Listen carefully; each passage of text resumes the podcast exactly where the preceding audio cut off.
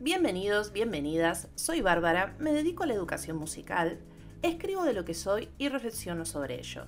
En este espacio quiero compartirles algunos de mis lazos emocionales, mi experiencia artística que viene desde mi infancia y otra información interesante de autoayuda e inteligencia emocional. Espero que gusten de Esprit como yo gusté de crearlo. Este espacio es para ustedes. Disfrutemos de este encuentro mientras vamos hacia nuestros sueños.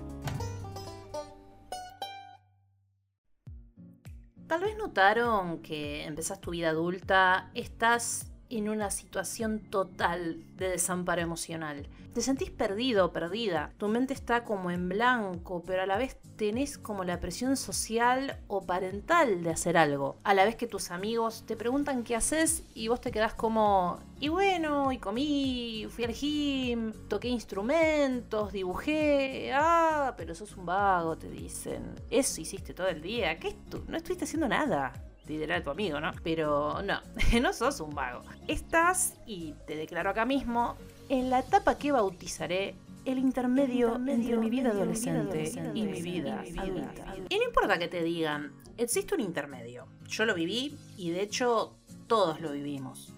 Estamos ahí con nuestros flamantes 17 años, contentos, diciendo como loros, qué bueno que termina el secundario, era insoportable, empieza la verdadera vida y de pronto caput te das cuenta que lo que pensaste que te gustaba tanto terminar, de pronto es algo que te gustaría continuar, pero solo por el hecho de no pensar ni elegir lo que querés hacer. Ya de por sí en la escuela nos dan un pequeño test de orientación vocacional, creo que lo pasamos todos a eso, eh, y que, spoiler, no sirve para nada porque cada uno sabe lo que le gusta hacer si te tenés que guiar por eso y te conoces muchísimo más que ese test pedorro y que busca justamente de manera muy superficial cumplir con la función educativa de señalarte tu camino, cuando para mí es algo muchísimo más profundo. Pero no te dice cómo, ni dónde buscas trabajo, ni te brinda la inteligencia emocional para lidiar con tus fracasos posteriores, sumado a la presión que vas experimentando dentro tuyo, esa ansiedad que luego te va a acompañar el resto de tu adultez. Y ese pequeño momento solo es eso,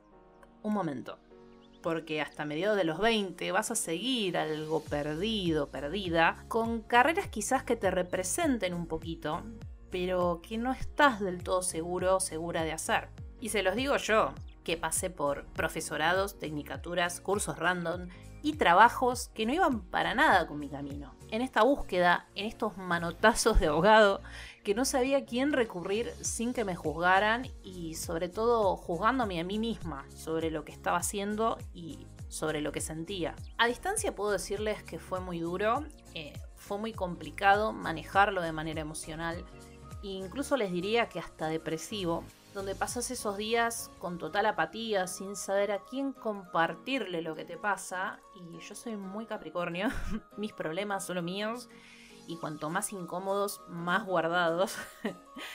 Tenés momentos donde te esforzás, pero siempre vuelve ese desequilibrio de ¿estaré en el lugar correcto? ¿Esto es realmente lo que quiero? Les conté en otros episodios que yo no sabía si lo mío era la música. Sabía que estaba presente en mi núcleo, en mis ancestros, conectado con mi árbol, pero había algo de eso que todavía no me cerraba. Hoy entiendo que eran mis prejuicios, el pensar como todo el mundo de que en el arte te cagás de hambre, comillas, pero cuando me tomé el pequeño momento de observar que la música me abría puertas en lugares inesperados, con gente que quizás en otro contexto no se hubiera conectado conmigo. Y que no solo la lengua o el lenguaje como lo conocemos, a las palabras, servía para comunicar algo, la música trascendía la comunicación con el habla. Entonces ahí conecté con mi ser y conecté con mi propósito. Esto lleva tiempo. Les diría que toda esa tormenta apática y depresiva fue un intermedio para decir voy por este camino y de prepo, sin cuestionarlo. Solamente sintiendo. Mi ser se elevó de la forma más magnífica que podría encontrar y me puso en un lugar que hoy a mis 30 años considero que es un lugar de privilegio.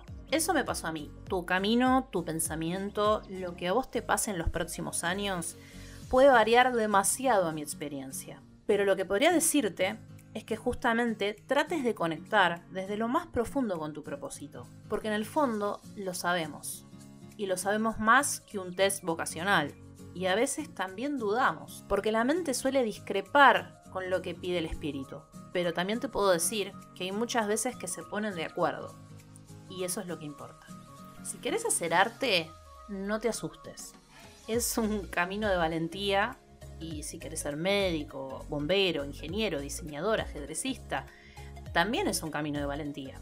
Hay fortalezas en nosotros que desconocemos, que son testarudas, que van por más. Y conectar con tu propósito puede ser la tarea más importante de tu vida. Por lo que te deseo desde mi ser que de a poco vayas fluyendo con ello. Te aseguro que te vas a sentir súper feliz. Te agradezco como siempre que me hayas escuchado, que tengas un hermoso día y les mando un besote enorme. Chau.